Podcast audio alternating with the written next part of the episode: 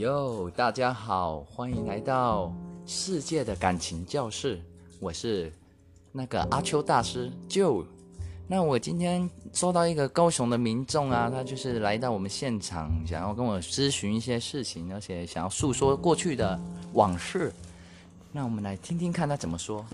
想问一下旧大师，如果在感情上面呢，遇到一种断不开的一个姻缘在，你的心情是怎么调试的？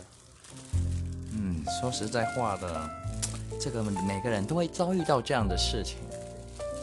不晓得你当时心情如何？我先诉说一下我们这段开始的故事。那一开始的时候啊，他算是我的一个客人，那他大我五岁，对我们认识了大概一个月、两个月的时间，我们大概就在一起同居了大概七八个月。但是也因为我年纪偏小，觉得自己比较没有什么实力，还没有能力去照顾他，给他一个家庭。对，那也因此在这一年的时间呢，没有好好的把握住他。对。他就这样走了，非常的感到懊悔吗？我非常的感到懊悔。我觉得当初就是呃，因为工作太忙碌，想给他一个好的生活，而没有好好的在意他、关心他。你这次情况让我想到一首歌《年少有为》。年少，没错。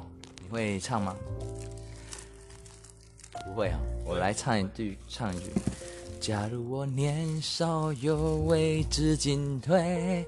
就是说，当时候我有点没有能力去照顾他的一切，我非常后悔当初怎么不要再争气一点。没错，就老师这么说就没对。但是我现在遇到一个难题，就是说，就老师，你觉得我应该要去把这个女生追回来吗？哇，这是想必也是我们很多听众的一个疑问。那我这边我跟你们大家建议就是，过去就让它去了吧。下一个会更好，是吧？原来如此，原来旧老师给我的一个感想就是寻找下一个，对，那就是把我们的过去一切忘掉。我昨天在一本书上看到说，不要去追一匹马，而反而是要种花草。等到你的花草开的时候，马可能就会回来了。马就算不回来，也会来了其他的马儿。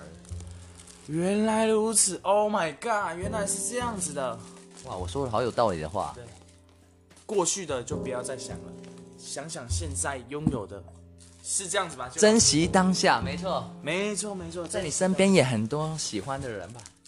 确实，我最近也遇到了几个还不错的对象，但是我还忘不掉我的上一个女生。哇，你是双子座的吧？